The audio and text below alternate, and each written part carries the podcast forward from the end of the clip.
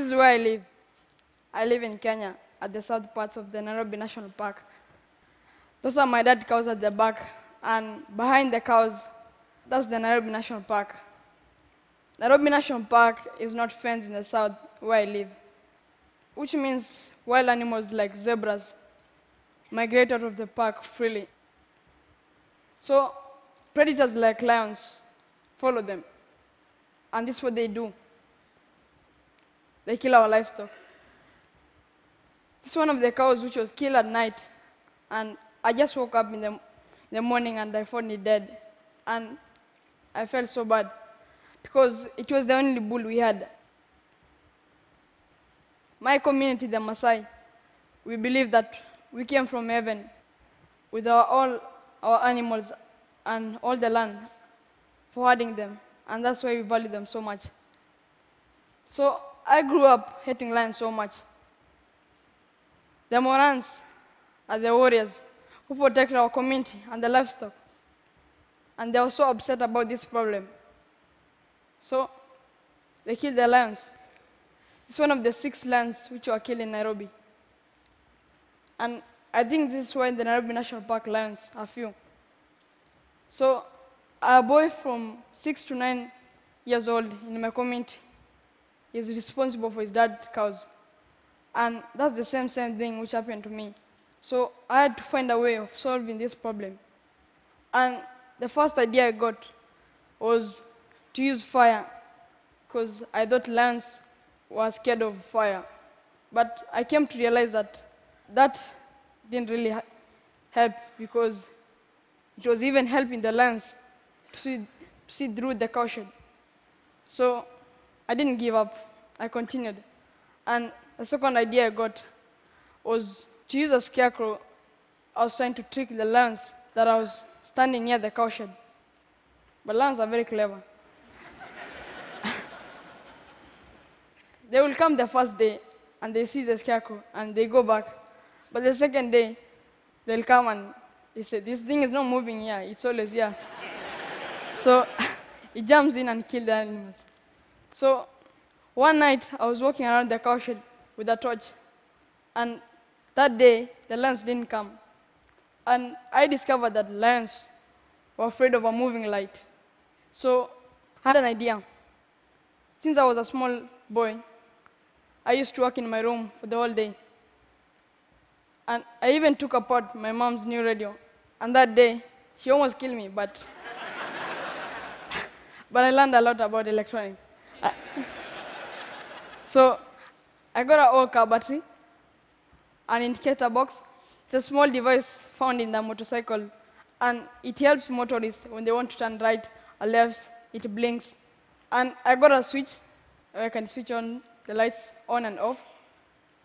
And that's a small torch from a broken flashlight. So I set up everything. As you can see, the solar panel charges the battery, and the battery supplies the power to the small indicator box. I call it a transformer. And the indicator box makes the lights to flash. And as you can see, the bulbs face outside because that's where the lions come from. And that's how it looks to lions when they come at night. The lights flash and trick lions that I was walking around the cowshed, but I was sleeping in my bed.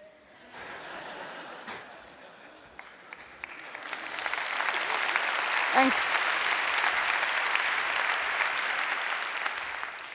So I set it up in my home two years ago, and since then, we have never experienced any problem with the lions.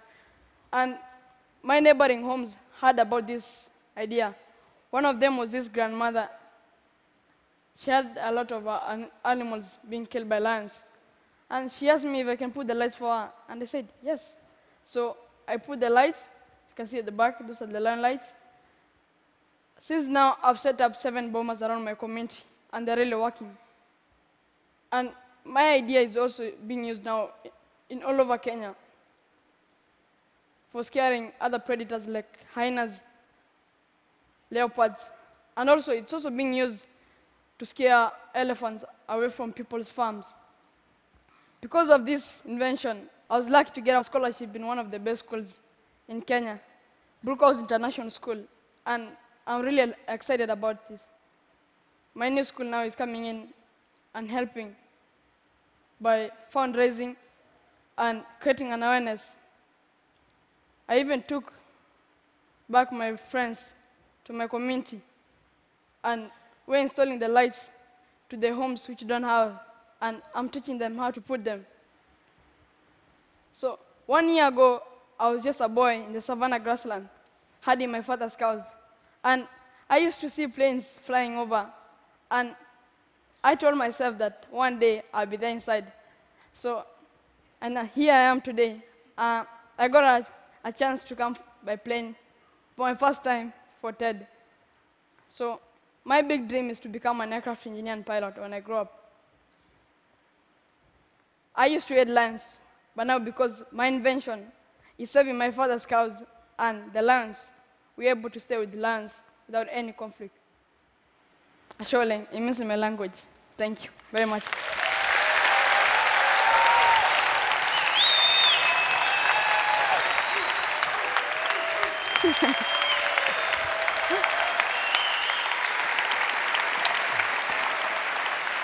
You, you have no idea how, how exciting it is to hear a story like yours. So, you've got this scholarship. Yep. You're working on other electrical inventions. What's Yeah. the next one on your list? Um, my next invention is I want to make an electric fence. Electric fence. But I know electric fences are already invented, but I want to make mine. Did, didn't. you already tried it once, right? And you. I've tried it before, but um, I, I stopped because uh, it gave me a shock. in the trenches. Richard Turere, you are something else. We're going to cheer you on every step of the way, my friend. Thank you so much. Uh,